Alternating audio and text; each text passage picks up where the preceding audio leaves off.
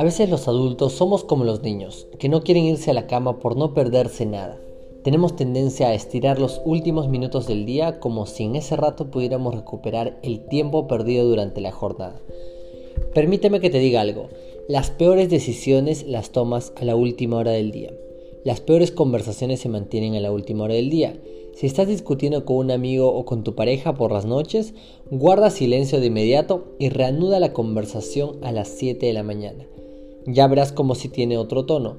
Vete a dormir una hora antes o en cuanto notes cansancio y comprobarás que tu vida mejorará.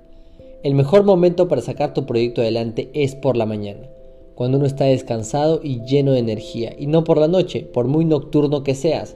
Si tienes dificultades para conciliar el sueño, diseña un protocolo antes de irte a la cama a descansar. Tu cuerpo ama los hábitos y sabrá que cuando empieces ese protocolo es el momento de descansar.